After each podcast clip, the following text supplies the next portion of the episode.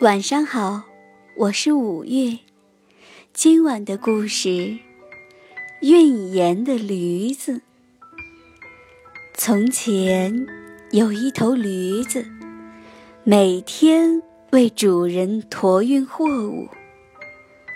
有一天，主人让他驮了一袋子盐，带着它到邻近的村庄里去。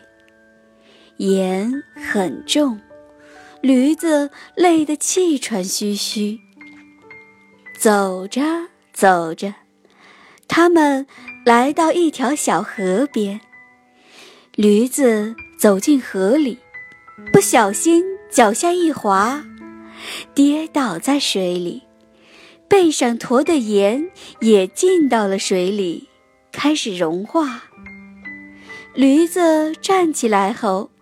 发现背上的盐袋子一下子轻了许多。发现这个秘密后，驴子非常高兴。第二天，主人让他驮了一担棉花，带着它到集市上去。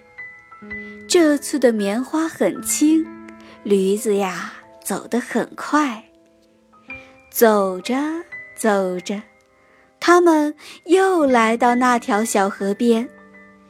驴子想起上次在这里跌倒后，背上驮的盐袋子轻了很多，于是他故意在河中间跌倒，棉花进入了水中，迅速地吸收了水分。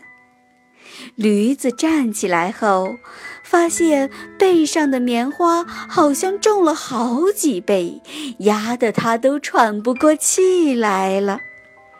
驴子懊恼极了，后悔自己不该摔这一跤。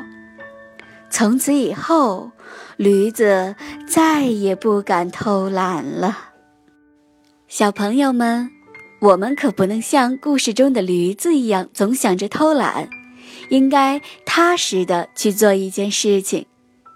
今天的故事讲完了，宝贝，晚安。